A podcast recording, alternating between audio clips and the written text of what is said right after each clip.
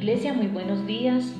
En esta mañana vamos a tener nuestro tiempo a solas con Dios. Y hoy vamos a ver una porción de la palabra que se encuentra en Lucas 3 del 1 al 20. Entonces quiero dejarles allí las citas para que ustedes en su casa la puedan leer bien detenidamente. Solo vamos a hablar acá de unos punticos. Entonces tiene como título Juan el Bautista prepara el camino. Entonces dice que Juan el, Juan el Bautista estaba preparando el camino para la llegada de Jesús. Diferentes tipos de personas se acercan a él para preguntarle qué deben hacer para que se bautizaran. ¿Qué es lo que ellos debían hacer para que se bautizaran? Me llama mucho la atención en esos versículos la manera como Juan le responde a cada uno. Juan no tenía miedo de hablarles. Él les predicaba el bautismo del arrepentimiento para el perdón de los pecados. En estos versículos podemos decir que encontramos unos requisitos para el bautismo. Ustedes podrían decir, ¿cómo así que unos requisitos? Sí, acá encontramos unos requisitos. ¿Cuáles podrían ser esos? Primero, yo encuentro un requisito que dice que debo compartir de lo que tengo con el que no lo tiene. Ese es uno de los requisitos que encontramos en estos versículos. Hay otro que dice que no debemos cobrar más de lo debido. Un tercer punto dice no debemos extorsionar a nadie ni dar falsos testimonios.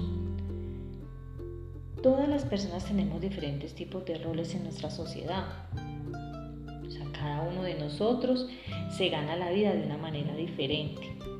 Así que debemos dar buen uso de nuestro cargo y dar testimonio de que somos hijos de Dios. La gente al escuchar hablar a Juan, la gente en todos en estos versículos, la gente estaba a la expectativa y se preguntaban si Juan era el Cristo.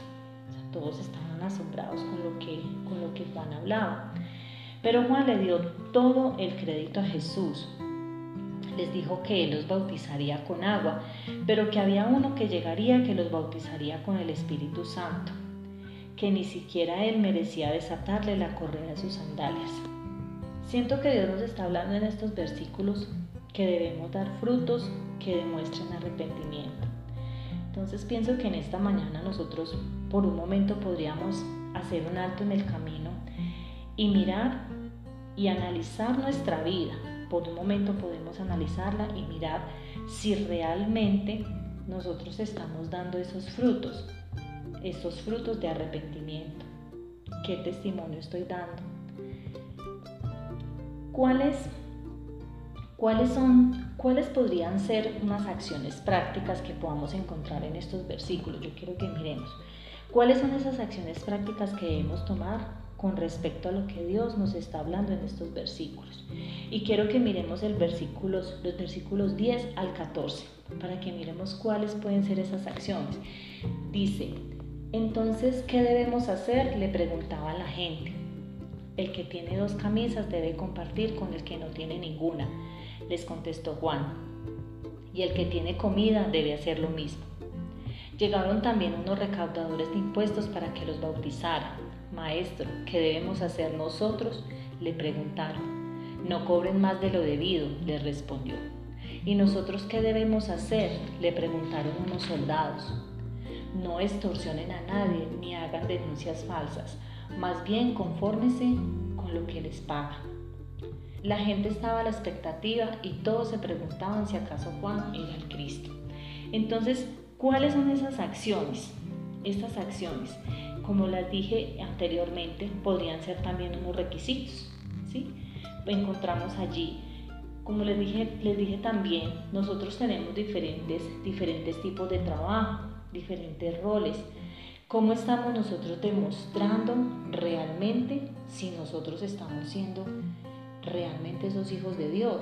Si nosotros sí estamos dando un buen testimonio, si estamos demostrando que realmente tenemos, nosotros tenemos un corazón arrepentido. Entonces, ¿cómo lo estamos haciendo? Otra de las acciones que debemos tomar es que debo compartir el Evangelio de Jesús con las personas. Y quiero que miremos por un momento el versículo 19, que dice, pero, pero cuando reprendió al tetrarca Herodes por el asunto de su cuñada Herodías y por todas las otras maldades que había cometido, Herodes llegó hasta el colmo de encerrar a Juan en la cárcel. Entonces yo, yo quiero hacerles una, pregunta en esta mañana, iglesia. ¿Qué precio, ¿Qué precio estamos pagando por predicar las buenas nuevas de salvación? ¿Cuál es el precio que nosotros estamos pagando? ¿Cuál es el precio que usted está pagando? Creo que a Juan, Juan pagó un precio muy alto. Este es un comienzo. Pero creo que ninguno de nosotros nos han mandado a la cárcel por predicar la palabra, al menos en nuestra, en nuestra sociedad, al menos en nuestra cultura. Nosotros no hemos tenido que vivir esto. Entonces quisiera que por un momento analizáramos, afuera hay muchas personas en este momento que están que están viviendo tiempos difíciles, que no pueden dormir, que están angustiadas, que están llenas de miedo. Y realmente yo sí estoy compartiendo con ellos. Yo tengo el plan de salvación, yo tengo paz en mi corazón en este momento, en medio de la dificultad que estoy viviendo, yo la tengo, pero realmente yo sí estoy compartiendo con el que no lo tiene. Entonces sería bueno que analizáramos eso en esta mañana. Sería bueno que miráramos por un momento ¿Qué estoy haciendo? ¿O, ¿O, realmente estoy encerrado en mi casita solito, siendo egoísta y dejándome estas cosas para mí? ¿O realmente yo estoy compartiendo con mi familia, con mis amigos, lo que Dios ha hecho en mí? Porque el, el poder tener nosotros paz en medio de la tormenta, eso solo lo puede hacer Jesús. Entonces, ¿realmente qué estoy haciendo? Creo que en estos versículos hay muchas cosas para resaltar, pero esas son como las, las cosas que más me llaman la atención, son las cosas que siento que Dios me está hablando en este momento y son las, son las acciones que yo debo de tomar. Así que, ¿qué tal si en esta mañana oramos y le damos gracias a Dios por esta palabra? Y le pedimos a Dios que nos ayude, que nos ayude, que nos ayude en medio de, de la dificultad y que nos ayude a ser valientes, a ser guapos, a compartir la palabra. Amado Dios, en esta mañana yo te doy muchas gracias por este precioso día que nos has regalado, Señor. Gracias por tu palabra, Dios, por esa palabra maravillosa. Gracias, Señor, porque tú has sido bueno con nosotros, nos has guardado, nos has sustentado. Has sido bueno, Señor, con tu iglesia. Has sido bueno con tus hijos, Señor. Y yo en este día, Dios, quiero darte gracias. Gracias por todas las bendiciones que hemos recibido de ti. Gracias por lo que nos has hablado, Señor, en esta mañana con tu palabra. Danos la fuerza, Señor, para continuar. Danos la valentía para poder ir y predicar tu palabra, ir y predicar tu evangelio, Señor, a todas aquellas personas que están allá afuera, que lo necesitan, que necesitan de ti, que necesitan de una palabra de aliento. Yo te doy gracias, Señor. Gracias, Señor, por lo que tú estás haciendo en medio de esta crisis, en medio de toda esta pandemia que estamos viviendo, en medio de toda esta situación que estamos viviendo, Señor. Tú estás sacando lo mejor de nosotros, estás sacando cosas buenas y también, Señor, estás sacando las cosas que no te agradan, Dios. Yo te doy gracias, gracias por todas estas enseñanzas, por todas estas cosas que vamos a aprender. Gracias Señor porque de toda esta situación van a salir cosas muy lindas y muy maravillosas. Yo quiero bendecir tu iglesia, Dios, en esta mañana. Quiero pedirte fortaleza para aquellas personas que lo necesitan, Dios. Quiero pedirte fortaleza por las personas que están necesitadas de ti, Señor.